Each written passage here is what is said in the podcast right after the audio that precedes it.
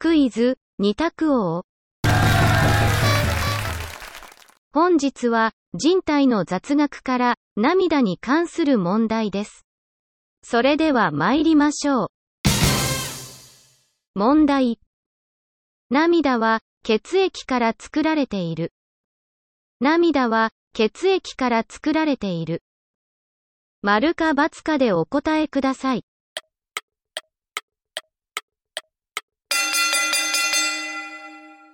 正解は、丸。涙は、血液から血球を取り除いた液体です。いかがでしたか？